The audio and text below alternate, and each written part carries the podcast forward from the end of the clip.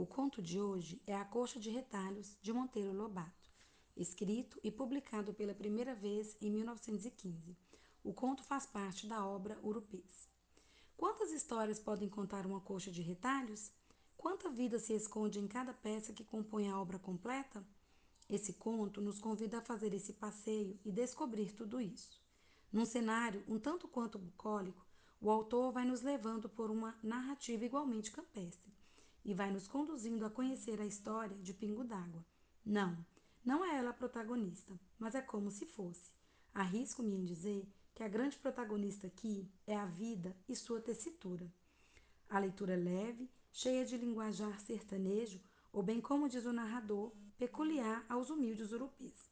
O conto pode até ser antigo, mas sua história é sempre nova e se atualiza em cada leitura. O convite está feito. E aí, que tal você também se adentrar nessa coxa de retalhos? Bora lá?